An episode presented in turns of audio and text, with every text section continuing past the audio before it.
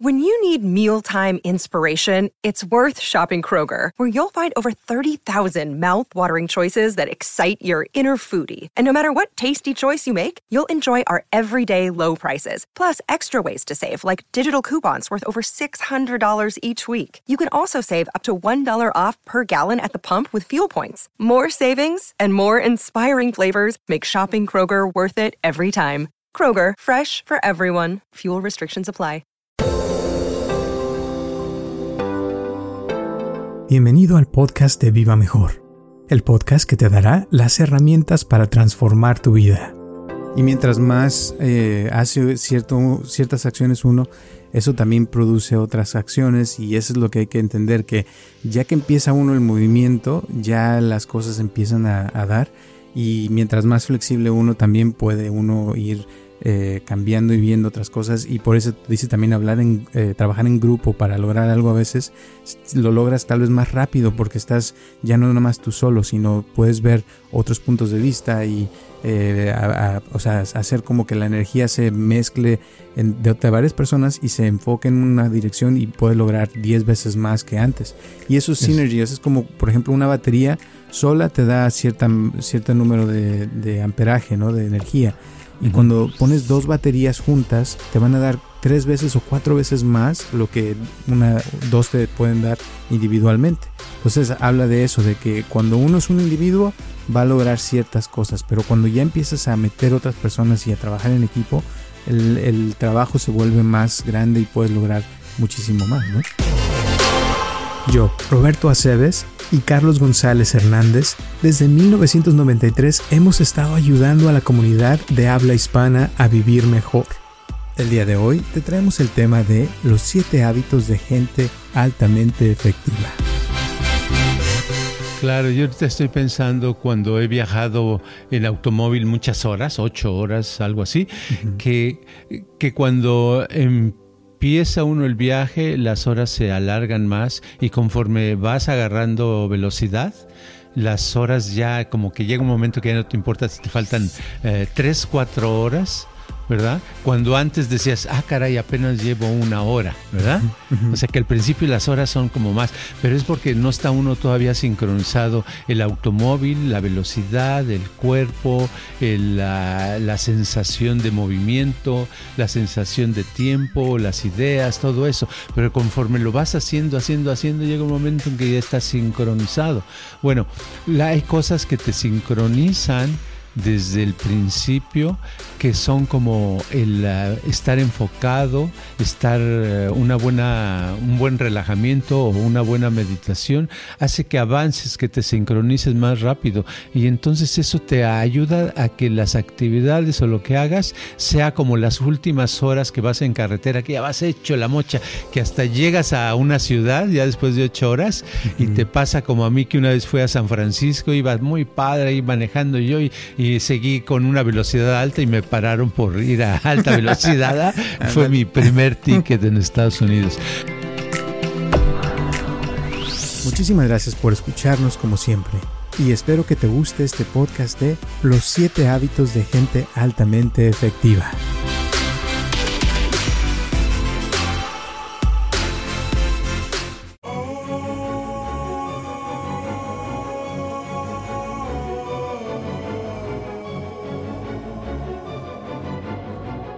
Hola a todos, les habla Roberto Aceves y estamos comenzando un episodio más de Viva Mejor y tengo aquí a mi lado a Carlos González. ¿Cómo estás, Carlos?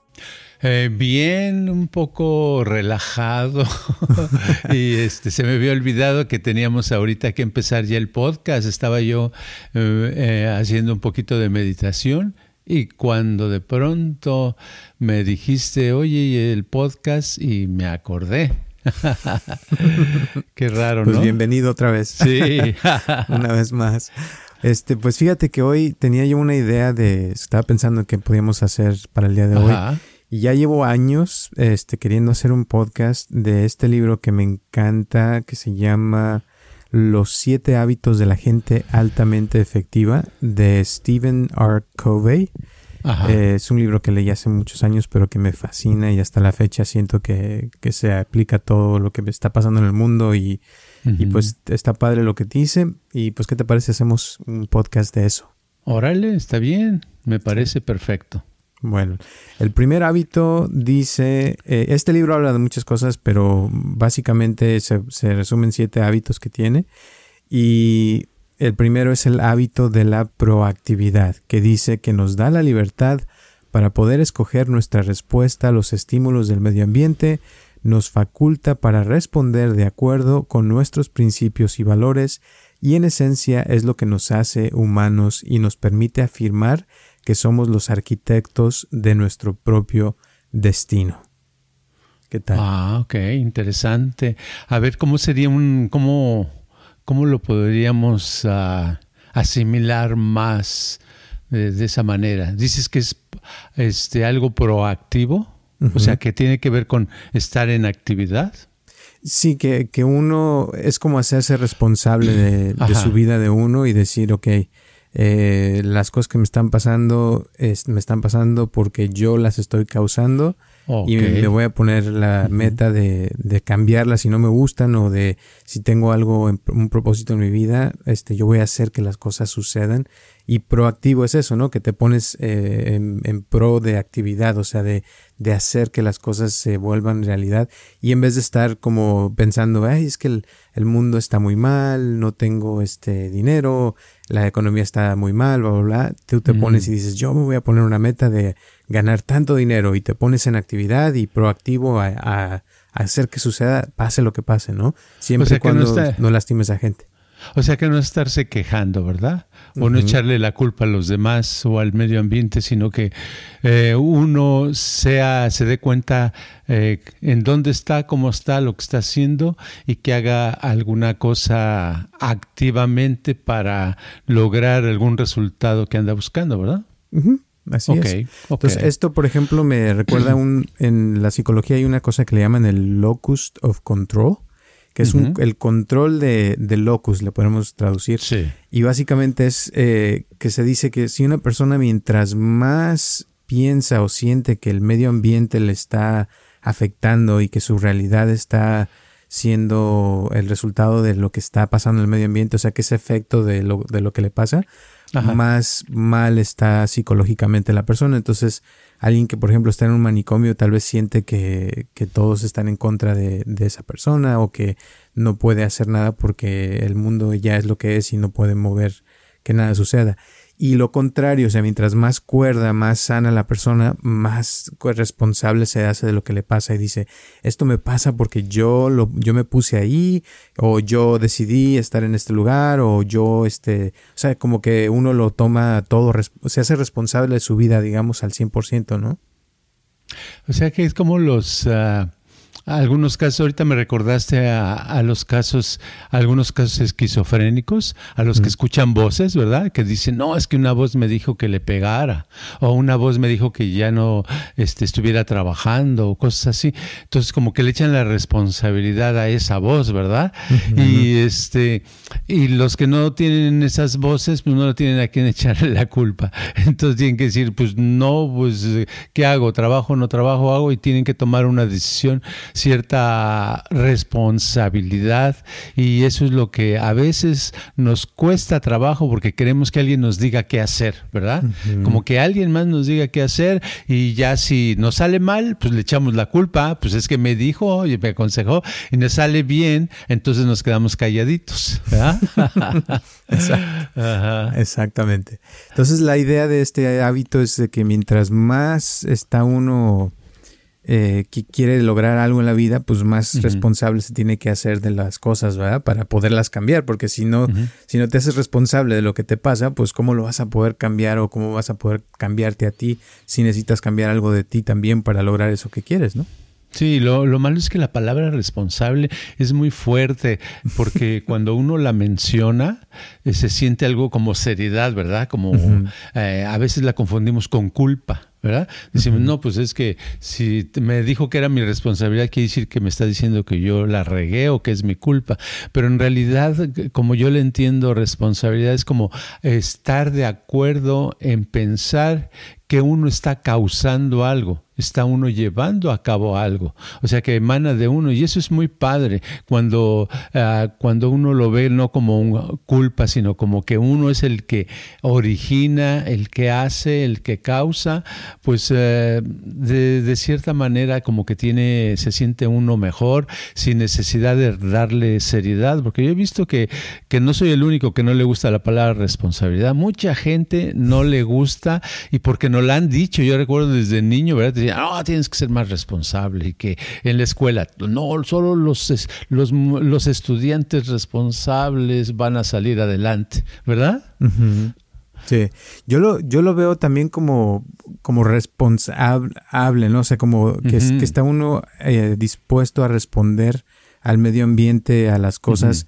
Y, y, estás es en el momento, o sea, te haces responsable, o sea, de lo que está pasando de lo que te está pasando y en ese momento reaccionas a eso de acuerdo a lo que está pasando y eso te hace más también como estar presente y, lograr más en, tu vida porque estás respondiendo a lo que te está dando la vida en ese momento y tal vez no, yo sé que no puede uno, y eso tiene que ver con este hábito también de que hay cosas que a veces uno no puede controlar, ¿verdad? De que suceden en el mundo y pasan historias feas, esto y lo otro y no puede controlar uno eso, pero lo que sí puede controlar es cómo uno reacciona a eso que está pasando. Y ahí es donde entra un poquito más el control, la autodisciplina y tener un poquito más como de cordura, ¿no? De que pueda uno eh, ver que las cosas que están pasando están por fuera, pero lo de adentro, si se mantiene, como hemos hablado de la ecuanimidad, de mantener la estabilidad, como que eso ya no te mueve y te puedes tú este, tomar mejor responsable, eh, eh, respuestas y responder mejor al medio ambiente, ¿no?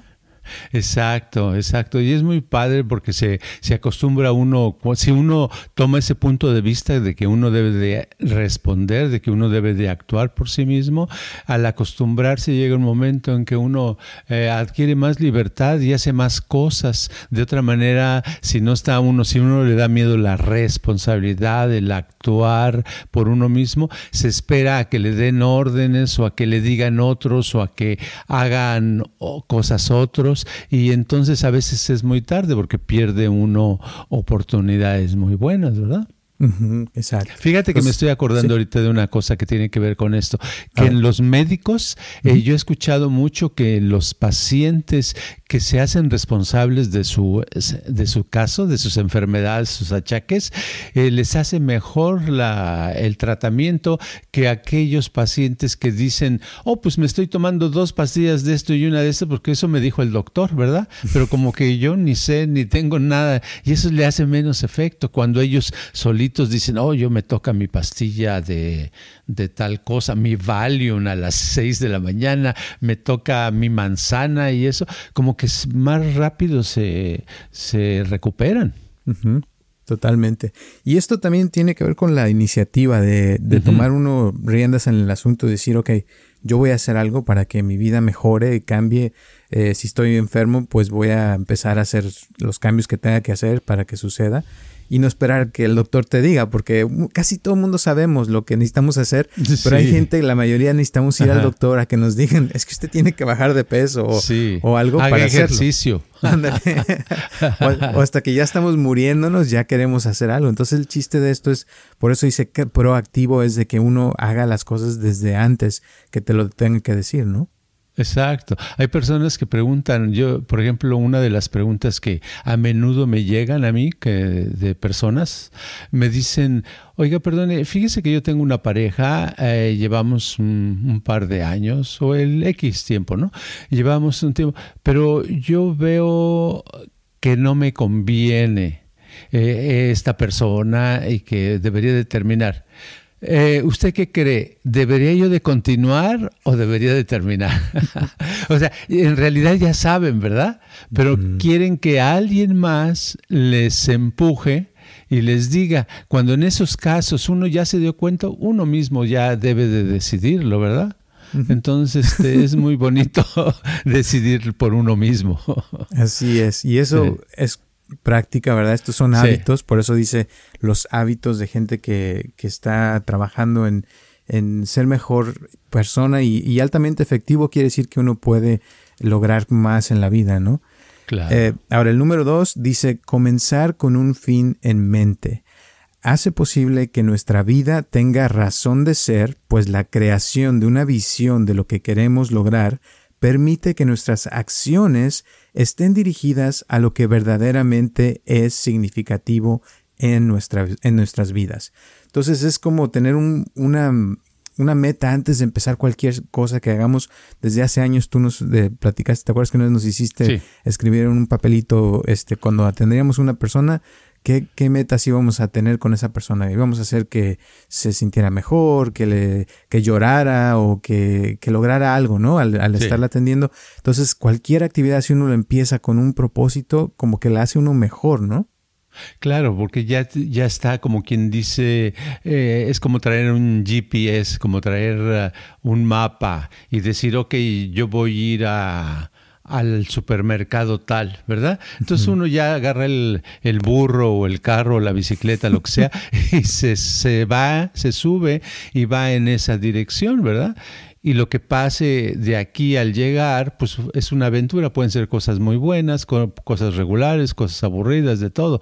Pero eh, eso a nuestra mente la dirige nuestro, nuestro sistema interno y mental eh, se funciona a través de objetivos. Si no tiene un objetivo, no sabe ni para dónde dar. ¿Verdad? Se queda uno sin hacer nada. Es como el que está en, ah, eh, en, el pueblo, eh, sentado en el solecito y dice, no, pues yo un día me voy a ir a, a trabajar a la ciudad. Pero como no tiene un objetivo específico, ni cuándo, ni cómo, ni nada, a veces se puede pasar años y años asoleándose, ¿verdad? Y sin pasar nada. Y nunca lo hace. Nunca lo hace. Y esto también tiene que ver con cuando uno, por ejemplo, hay gente que ya lleva muchos años trabajando, haciendo cosas y con, como que ya lo hacen en automático, entonces ya no hay conciencia y claro, están logrando cosas, pero ya no, no están como creciendo, sino que ya queda como como cuando va uno al gimnasio y haces la misma pesa todo el tiempo que ya, como a veces veo a mi mamá que hace gimnasio y está haciéndole así. eso no hace estímulo al músculo, no hace que el músculo crezca. Entonces, para las metas es importante tener algo específico y que, que vaya creciendo lo, lo, que uno está haciendo, que lo haga un poquito mejor y, y consciente, ¿no? O sea, que no sea nada más hacerlo en automático como robot y decir así ah, es que estoy logrando algo y no, o sea, es tener algo específico y cada vez irlo aumentando, ¿no? Sí, a propósito, como nada más como comentario, se, ha, se, ha, se han hecho estudios de gente que hace movimientos este, con su cuerpo, que le ponen a hacer un, algún tipo de movimiento diferente. Puede ser tan simple como hacer esto, ¿verdad? Cualquier cosa. Y si lo hace en automático, ¿qué pasa en el cerebro? Y si lo hace conscientemente, ¿qué pasa en el cerebro? Y se ha visto que cuando es consciente, se crean más... Uh, más conexiones cerebrales. Y cuando es eh, automático, casi no hay conexiones. Qué curioso, ¿verdad? O sea que mm. hacerlo, el movimiento, hacer cualquier cosa con conciencia, hay una diferencia enorme para uno hacerse más inteligente. ¿Verdad? Ok, y ahora de lo otro, pues me tendría yo que acordar que era lo otro, ¿verdad? sí, de, no hacer las cosas en automático. Exacto, sí, exacto. De que hay que tener un objetivo, ¿verdad? Entonces, tener el objetivo y que no sea, ya lo dejé y ya se me olvidó, o gente que, que dices del trabajo, si, si estamos trabajando y no estamos con un objetivo, hoy, ¿qué, ¿para qué vine a trabajar? ¿Qué es lo que voy a hacer hoy?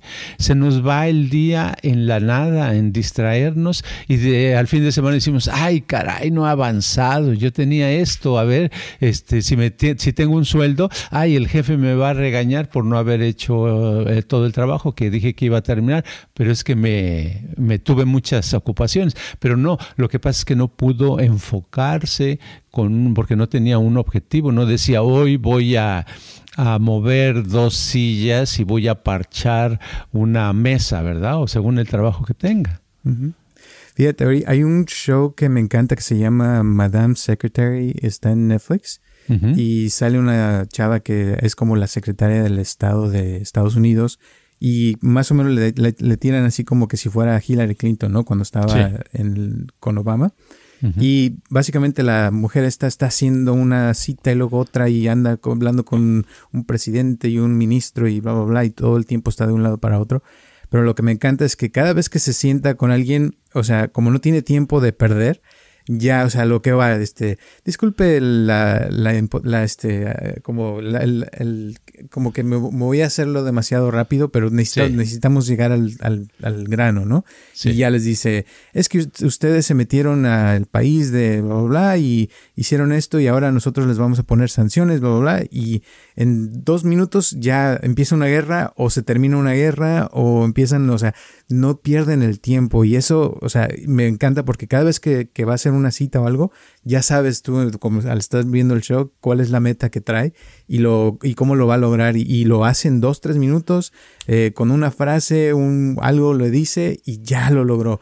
Y ya que lo logra, ya lo cierra y se va al siguiente. Y así está como de uno el otro, pero lo hace así totalmente consciente y se ve, o sea, que está haciendo, según el show, pues, de que está lo, está haciendo muy, muy bien porque estábamos hablando de, de miles de personas o millones de personas que se pueden afectar por una mala decisión o una buena decisión. Pero eso me encanta, pero es, ese, ese es el, tipo de, idea de este, de este hábito de poder eh, todo el tiempo, o sea, imagínate poder tener uno una meta, ¿no? De lo que está haciendo, de si va a ir al gimnasio, si voy a comer, lo que sea, pero como tenerlo ya en mente, ¿no?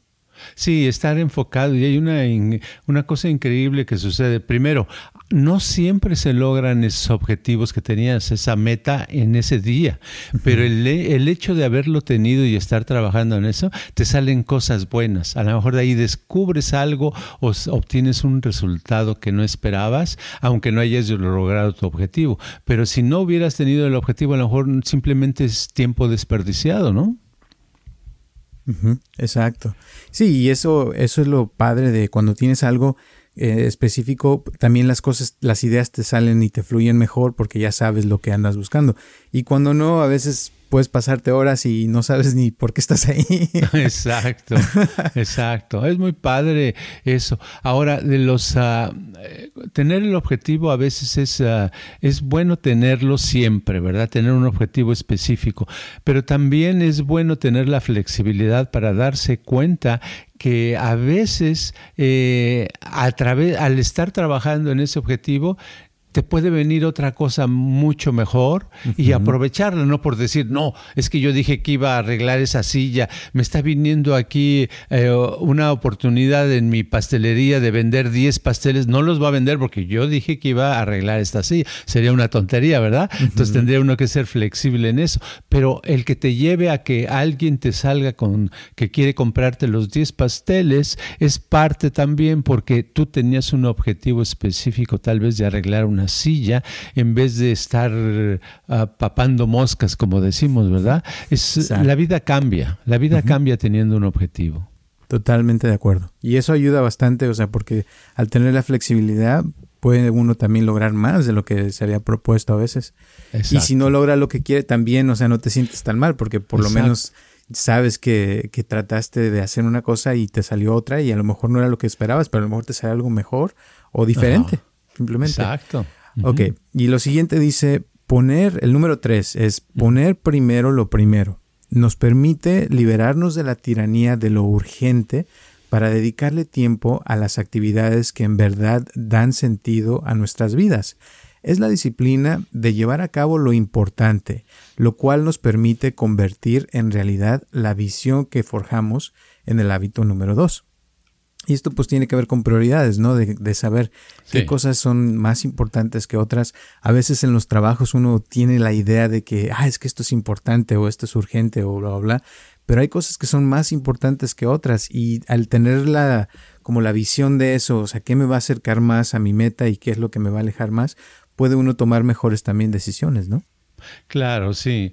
Ah, me estoy recordando a una persona, ahorita que decías, de que trabajaba en un taller mecánico y estaba siempre muy ocupado y me dice, sí, yo le arreglo, una vez le llevé un carro y me dice, sí, yo te, lo voy a arreglar, pero déjamelo aquí tres días, ¿verdad? Sí, porque tengo muchas cosas que hacer. Le digo, ok, está bien. Entonces, ah, pero se me ocurrió al otro día ir a preguntarle algo, porque en ese, ese era en México y ahí pues no era por teléfono, sino era visitar el taller, ¿no? Entonces, este, voy y lo veo que estaba ah, este, haciendo unas llamadas, dando unos informes a alguien, quién sabe de qué, pero luego lo veo que se pone a acomodar unos fierros atrás y me quedé ahí como media hora y me dice, espérame, ahorita te atiendo. Y me estuve, estuve viendo el tiempo y resulta que pasaba, pasaba el tiempo y yo decía, con razón necesita tres días, no está trabajando en nada específico de lo que es su trabajo, que es un taller, ¿verdad? Y de, arreglar el motor o las llantas, lo que sea. Entonces ya me imaginé que mi carro no iba a estar en tres días, sino en cinco días, ¿verdad? Entonces lo que, pero lo que te quiero decir es que es tan fácil distraerse en la nada, en cosas, hacer cosas que no son importantes, ¿verdad? Y la cosa es que a veces uno lo, lo, justifica y piensa que es que también esto es importante, es que aquello es importante, pero por eso prioridad viene de poner primero, o sea, qué va primero y qué va al final. Y si uno pone prioridades, vas a encontrar que tal vez hay ciertas cosas que pueden esperarse para después, que no son tan importantes, y cosas que te pueden pagar la renta, por ejemplo, del taller, también son más importantes que, esos fierros que están ahí viejos. Entonces, em, esto me recuerda también, por ejemplo, no sé qué tenga que ver, pero ahorita me acordé de que en, en los, nuestros ancestros, cuando o sea, antes de, que viera cualquier cosa, sea de los más viejos, tenían, eran, se, se, encargaban de salir a, cazar y ya regresaban con, con el, la comida del día. Entonces, eh, ya comían, se dormían y al día siguiente tenían que hacer lo mismo. Entonces, todo el tiempo tenían que andar de un lado para otro porque tenían que andar buscando la comida, porque no era de que ya tenían ahí un refrigerador o, o cosas como ahora. Y que así era por muchos, muchos años hasta que alguien, no sé quién fue, se le ocurrió este, empezar una granja y plantar semillas de maíz, por ejemplo, y que ya que estaba el maíz, pudieron guardar el maíz y tenerlo como en unos hoyos así que, que se mantenía frío y eso hacía que, el, que, la comida se mantuviera por más, más tiempo y cuando viniera el, el invierno pudieran este, sobrevivir en el invierno y, y, cuando empezaron a poder eh, plantar plantas y eso, fue cuando comenzó la civilización que le llamamos, porque entonces como ya había comida, ya no había necesidad de, de tener que ir a cazar para la comida del día, entonces ya la gente empezaron, ahí es donde empezó la filosofía y empezaron a pensar y, a filosofar del cielo y las estrellas y todo, o sea, como que ahí cambió todo y pudieron, o sea, mejorar eh, las cosas en, muchas, en muchos sentidos porque ya no había la necesidad de, de la comida, ¿no? Entonces ahí este, las prioridades cambiaron, fíjate. Sí, cambia según las circunstancias, exacto. Y entre más tiempo tiene la civilización, tiene más tiempo para, para detallitos como ah, aprender a saludar, ¿verdad? Ok, yo creo que en una época donde tenías que comer, pues ¿qué importaba saludar o no, lo que querías era un conejo, un venado, lo que pudieras, ¿verdad? Entonces se vuelve todo diferente en armonía. Pero el problema es que a veces por tener mucho tiempo disponible eh, no nos podemos enfocar en cosas, nos perdemos la capacidad para enfocamiento, para poner nuestra dirección en, en una sola cosa y entonces nos cuesta trabajo y, y perdemos el tiempo, pero es como decía alguien, había un, una persona en los años 70 que escribió una serie de, reglas, según él, se le llamaba las leyes de Murphy. Y una de las leyes de Murphy decía que si tienes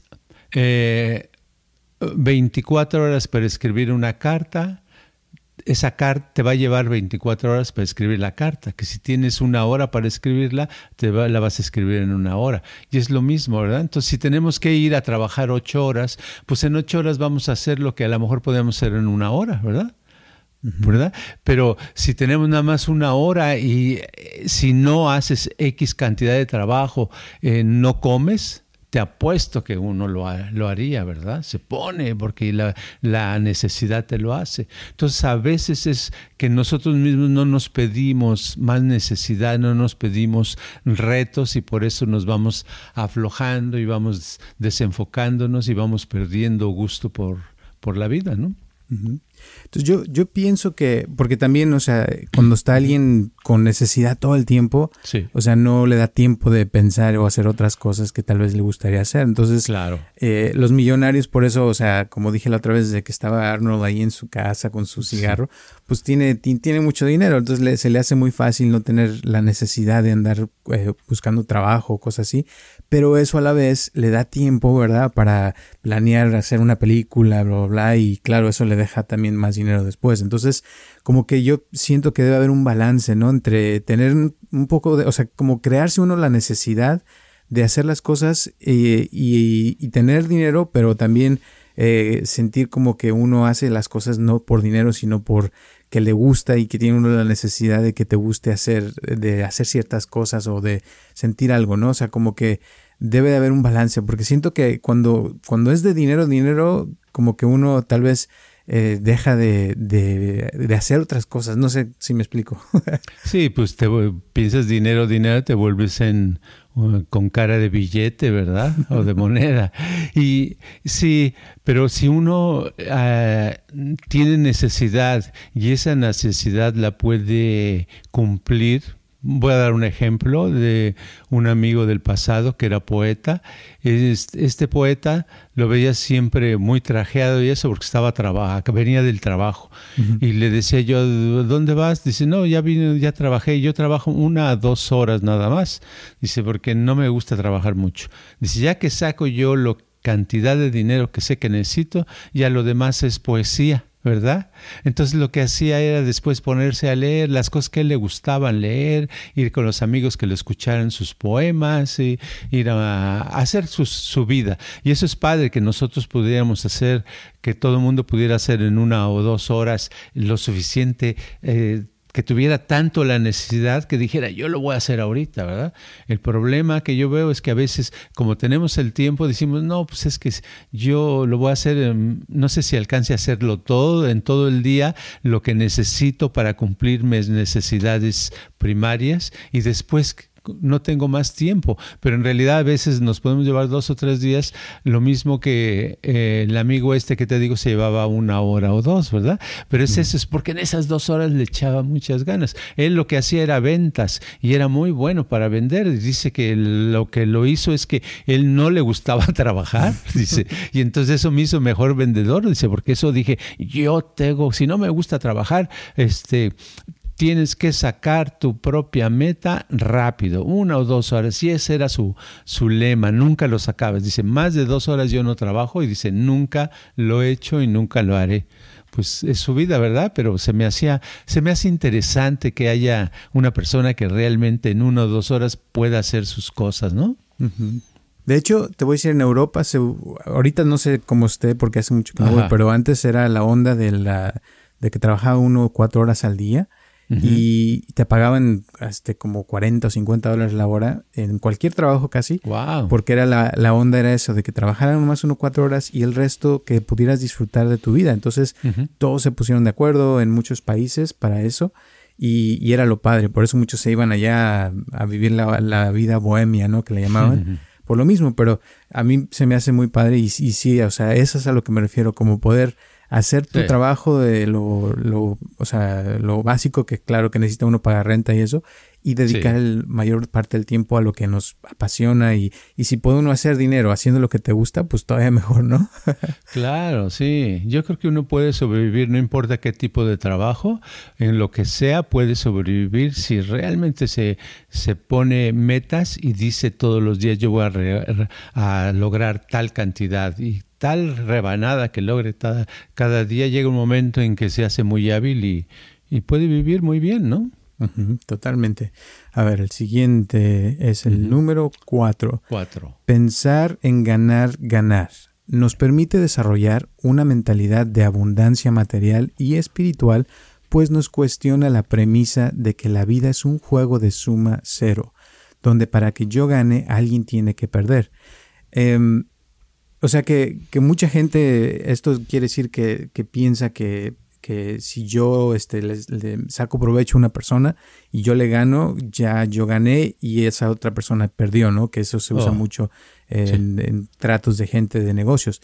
Pero la idea de este, de este hábito es de que alguien que, que le va bien y que es altamente efectivo, piensa no nomás en ganar la misma persona, sino que también la otra persona gane de la transacción o del negocio que vamos a hacer y si vamos a hablar o a trabajar juntos, que a los dos nos convenga, ¿no? Que podamos sacarle un provecho a los dos y que así este, los dos salgamos ganando de, la, de lo que hagamos. Y eso a la larga te da más negocio, te da mejor, te da mejor en la vida y por eso dice espiritualmente también porque te sientes mejor, porque estás haciendo algo no nomás por ti, sino también por la otra persona, ¿no?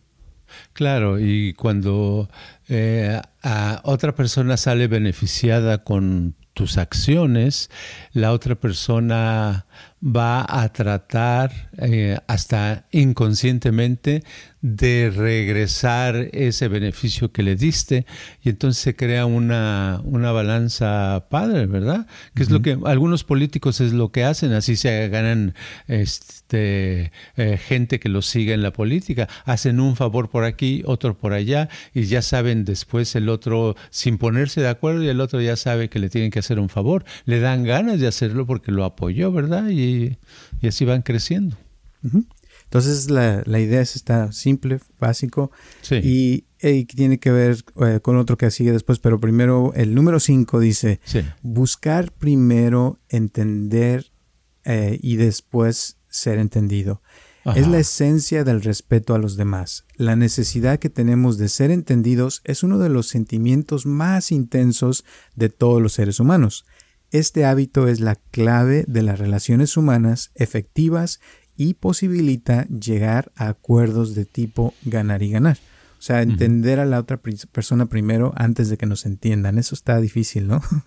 sí, porque precisamente nadie... Eh, hoy le decía precisamente a una persona en la mañana, le digo, mira, este, porque me estaba platicando de una situación que tiene con otras personas, le digo, mira, uno en realidad eh, para que lo entiendan a uno, uno tiene que entender a los otros. Todo el mundo es lo que le gusta, eh, le interesa decirte lo que piensa, lo que sabe, lo que siente, etc. No le interesa lo que tú pienses, lo que tú sepas, lo que tú te esté pasando. Aparentemente sí, pero en, realidad la mayoría no. Porque, ¿Por qué no les interesa? Porque están eh, con su atención clavada en sus propias cosas. Primero se tienen que liberar de lo que piensan. Y para liberarse hay que dejarlos, hay que darles la confianza suficiente para que te lo digan, para que se expresen libremente. Entonces muchas veces cuando uno a ah, una, una manera muy padre de, de, ponerse en contacto con otra persona es cuando le, tú la dejas que te exprese, te diga eh, lo que ha vivido, cómo ha vivido, que le gusta, que, que le hizo bien, que, qué aventura tuvo, qué le pasó, etcétera, etcétera. Y si nada más le escuchas y ve que no te aburres y que no, no te distraes y que te, te ve interesada o interesado en eso, la persona se siente bien y después ya está dispuesto a escucharte o está dispuesto a comprender lo que tú le dijiste. Pero en sí, si uno no los comprende, aunque uno diga lo más sencillo o lo más profundo, lo más ah, eh, increíble del mundo, no no va a entender porque no hay la voluntad, el deseo de entender a alguien que no nos ha entendido. Y ese proceso, te voy a decir, yo lo he experimentado que a veces puede tardarse semanas o uh, meses. claro. Y eh, porque ha habido gente que viene a consulta y a veces platican y hablan y hablan y hablan y uno los escucha y los entiende y así pasa y vienen otra vez y otra vez y hasta como a veces meses después te dicen, oye, ¿tú qué tal? ¿Cómo estás? Sí, exacto, exacto, pero es raro, ¿verdad? Tiene que pasar tiempo porque están introvertidos en su rollo y, y todo el tiempo la gente en general este, estamos en ese rollo. Yo las, las personas que he conocido a través de mi vida me he dado cuenta que esa es una cosa común. Pueden ser de cualquier raza, de cualquier edad, pero todo mundo le gusta, anda buscando la oportunidad de hablar de hablar de su, de su lo que le interesa. No, no tanto de problemas, no es tanto que tienen que ser problemas, sino de que cuando yo jugaba las canicas o cuando este, tomó esa clase de baile o cuando hizo ese viaje y decírselo porque nos gusta expresar, comunicar cosas y cuando logramos encontrar a alguien que nos escuche, uh, nos sentimos muy bien y decimos, ay, esta persona me cae re bien, ¿verdad? Y ya que te han este, los ha escuchado uno mucho, entonces ya te pueden este, tratar de entender aunque sea un poquito, pero antes, antes no. Entonces, no sé si se entienda esto de una, con unas pocas palabras, es decir, no trates de, de que te entiendan, trata de entender primero. ¿verdad? Sí, es. Y eso, yo por ejemplo, cuando era más niño, este, siempre he sido amiguero, ¿no? Y a veces eh, cuando he viajado a otros países así, me le acerco a una persona y empiezo a platicar y hago una conversación y, y me empiezo a preguntarle de sus cosas y eso. Y me acuerdo que antes era facilísimo y conforme ahora he ido creciendo he notado que ahora es más difícil por los celulares acercártele a alguien y platicar y como ver qué está haciendo y cómo está. Y a veces hasta la gente ahora lo toma como, como que si fuera algo malo, como, ay, se está metiendo en mi espacio o que quiere preguntarme algo. Y ya ahora muchas veces es por el texto, o sea, ya hay tantas aplicaciones para conocer gente que por Facebook o por donde sea puedes mandarle mensaje a alguien. Y a veces este, ves una foto o ves algo en sus redes sociales y puedes, o sea, interesarte y así empiezan las conversaciones, empieza, o sea, como a tener uno más contacto con la gente cuando te interesas con de algo que la persona está poniendo o haciendo y ahora de cierta forma es más fácil, ¿verdad? Porque ya puedes ver exactamente el, o sea, todo lo que hace la persona en sus redes y ya mandarle el mensaje y empezar una conversación, ¿no? Sí, exacto. Está cambiando la, la, manera de hacerlo, ¿verdad? Un poco con menos emoción porque es texto y es imagen, pero menos en vivo porque no es el, el mismo tiempo que ahorita estoy hablando algo o alguien me está diciendo algo y lo estoy escuchando a los segundos o minutos que se tarda en que alguien este, vea el texto que, que le mandaron, ¿verdad? Esa es diferencia, pero para allá vamos. Sí, pero los, los principios se aplican igual, o sea, si te interesas en alguien, esa persona después se va a interesar en ti, exacto, porque le estás poniendo atención, le estás escuchando, y mientras más la entiendes, eh, después la misma persona va a sentir como inercia, ¿no? De que también le van a dar ganas de interesarse, siempre y cuando no sea un narcisista, ¿no? Que nada le importe su misma persona. Entonces hay de, hay de todo. Sí, exacto. Sí, también. Ahora sí usa más también eso. sí, sí, pues todo el mundo quiere, mm, digo todo el mundo, pero no es cierto, pero mucha gente quiere eh, con su foto, con su osa y decir, a mí, este, yo me gusta eh, el helado de vainilla porque es el mejor. pues es un poco de narcisismo, ¿verdad? Está, pero está expresando, siente que tiene que expresar, siente esa necesidad, está bien, ¿verdad? El problema que yo veo con los, con los textos y eso, que cometen algunas personas, que yo les recomendaría si alguno nos está escuchando, que no digan las cosas tan directo. Hay gente que empieza de la nada y dice, a ver, este, eh, dígame cómo soluciona este problema no sé ni cómo se llama, no sé ni nada, y ya directo dice, o sea, hay, hay como niveles, ¿verdad? Este, uno espera que te digan hola o te digan, pues mire, yo quería saber si usted me puede contestar una pregunta. No sé, algo, hay maneras. Yo a veces les he dicho blunt, le digo, ¿sabes qué? Si quieres tener mejor éxito en la vida, este, trata de hacer tu comunicación un poquito más amable y vas a tener más éxito. Y hay gente que dice, ay, perdón, tienes razón. Y otras personas que dicen, no le entiendo, ¿a qué se refiere? Hay de todo. Básicamente yo siento que la, donde no hay conexiones de que no entienden que el texto es como si fuera una conversación en la calle.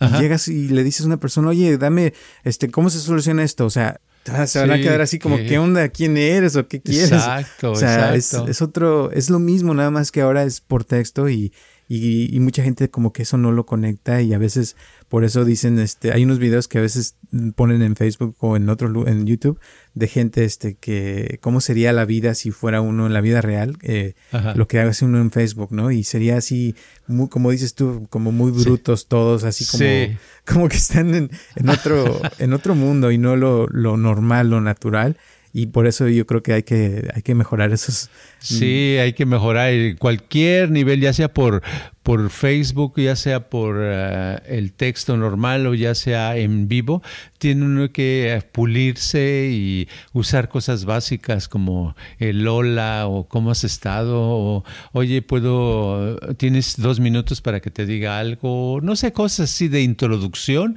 al trancazo, ¿verdad? Que no sea luego, oye, usted, este, ta, ta, ta, ta. No, pues como que te compren un café. Sí, por lo menos. Exacto. Primero. sí.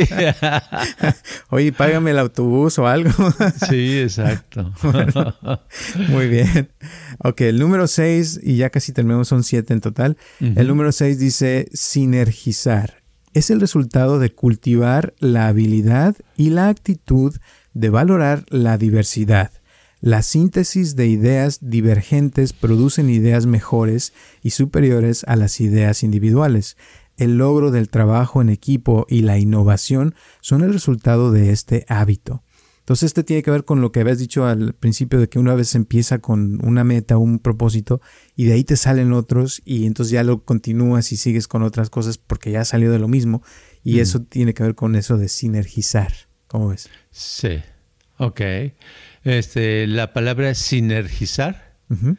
Ok, de synergy, ¿verdad? ¿O no? sí. Sinergia.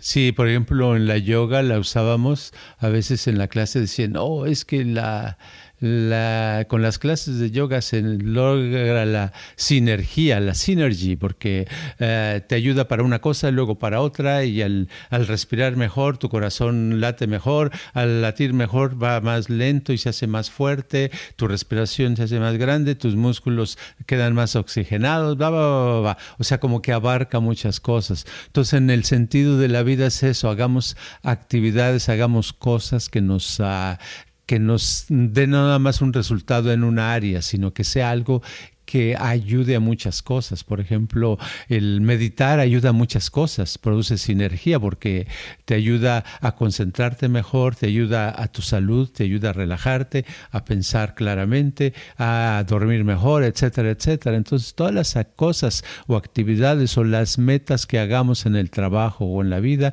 que sean para que se multipliquen las, los beneficios, ¿no?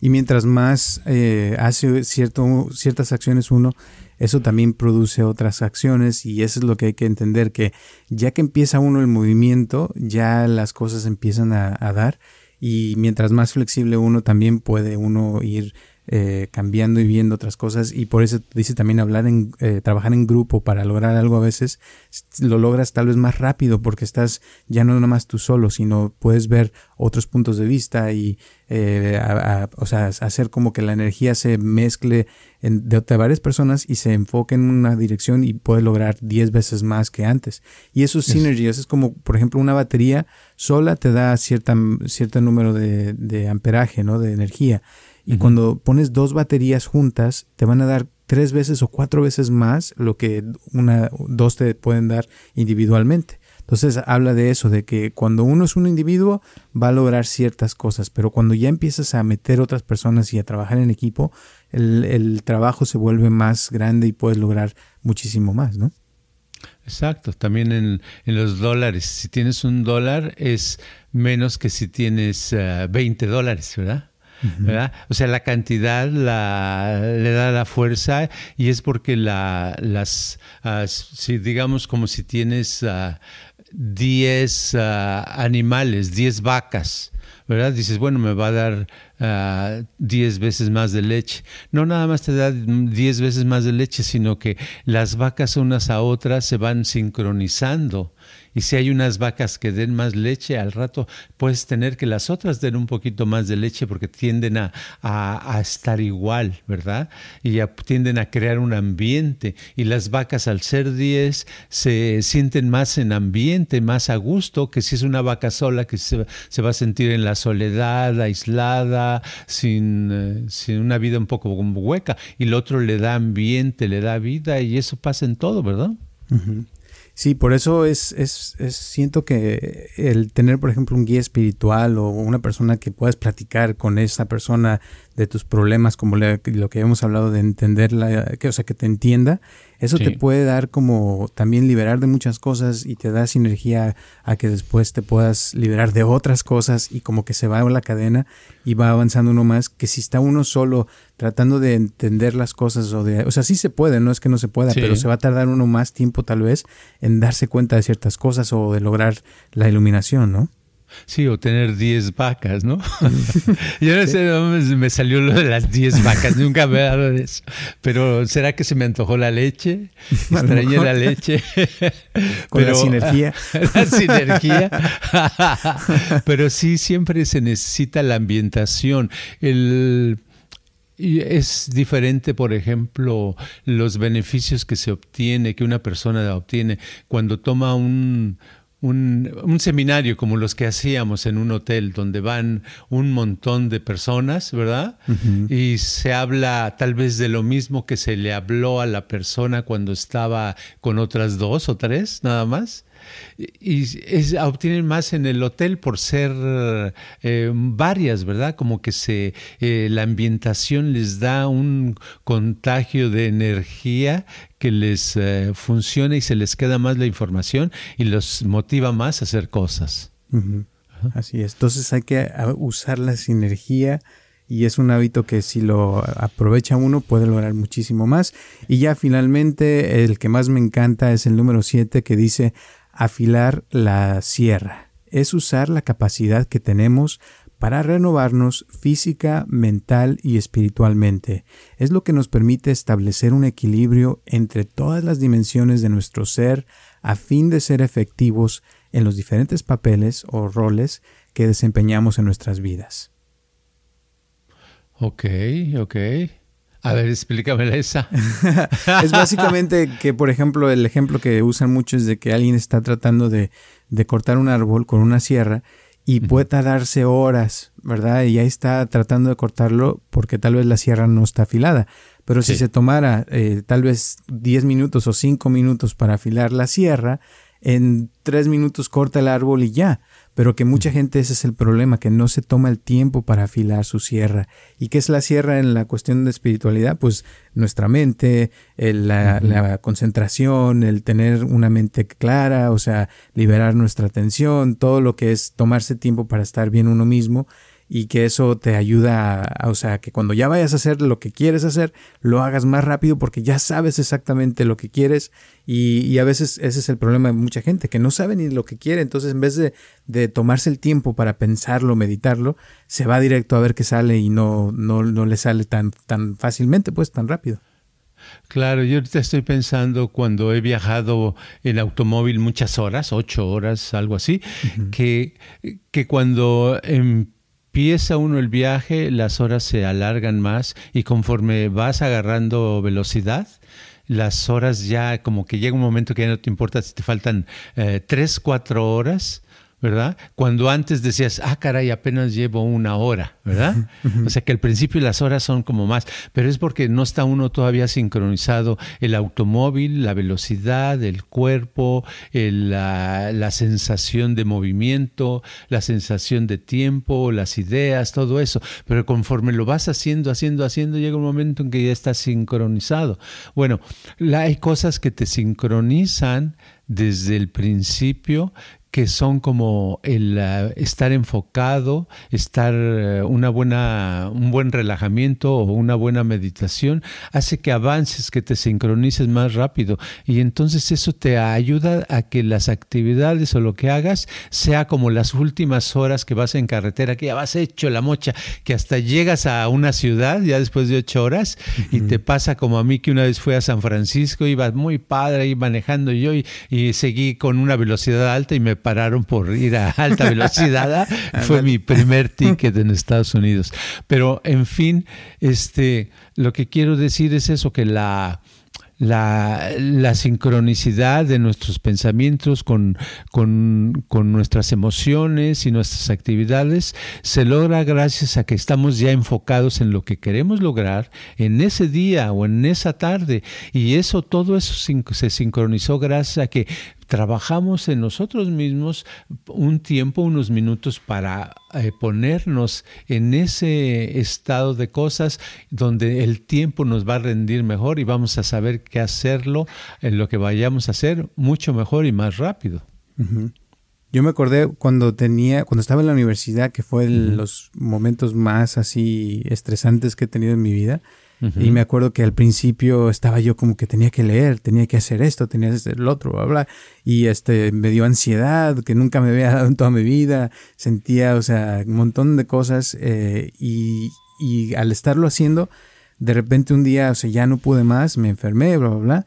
Pero después aprendí que el tomarme dos horas, por ejemplo, para descansar o dormir, me servía más que estar con un libro ahí por varias horas y no entender lo que me estaba, lo que estaba leyendo. O sea, porque a veces al tener una mente descansada, leía un libro en una hora o dos y así me lo entendía, lo comprendía y me quedaba todo así. Entonces me ahorraba tiempo el estar dos horas dormido que estar eh, seis horas con un libro tratando de entenderlo. Entonces entendí que los descansos son muy importantes, el prepararse, o sea, también de hacer algo, a veces aprender una, una habilidad o leer un libro te puede ayudar tanto porque ya te queda y ya después cuando haces algo ya sabes, o sea, y igual cuando tienes una actividad o un error que cometes constantemente, si no te tomas el tiempo para arreglarlo y aprender eso, vas a seguirlo cometiendo el mismo error una y otra vez en cualquier área de tu vida. Si estás en el amor, por ejemplo, hay gente que nos llega seguido que le va mal en el amor y ya tuvo una relación y luego tuvo otra y luego otra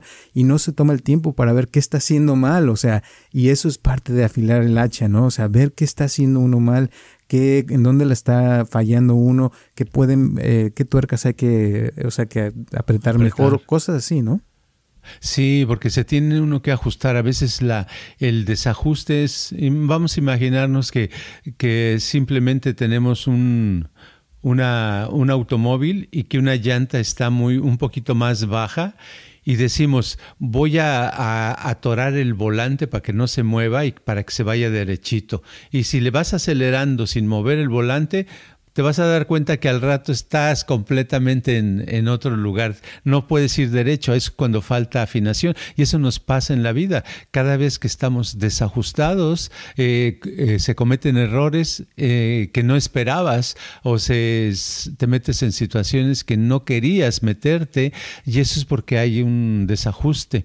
Ahorita que estabas diciendo de, la universidad, me acordé de una vez que leí unos reportes de que se les ocurrió tratar, esto tiene que ver sobre, sobre músicos, pianistas, cómo eh, se desarrollaron y avanzaron más en su carrera de pianistas, ¿verdad? Clásicos. Y entonces decían que eh, hicieron dos grupos de pianistas, hicieron tres. Uno donde los ponían a practicar seis horas diarias, ta, ta, ta, ta, ta, sin pensar sin nada, ninguna otra técnica más que la técnica del piano.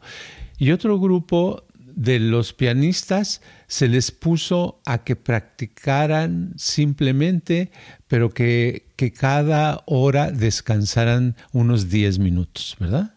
Los otros podían seguirle todo el tiempo que tenían, hasta ya no sudar, ¿verdad? A estos descansar. Y a otros que nada más practicaran, aunque sea tres horas, la mitad, y que el resto durmieran. Fíjate.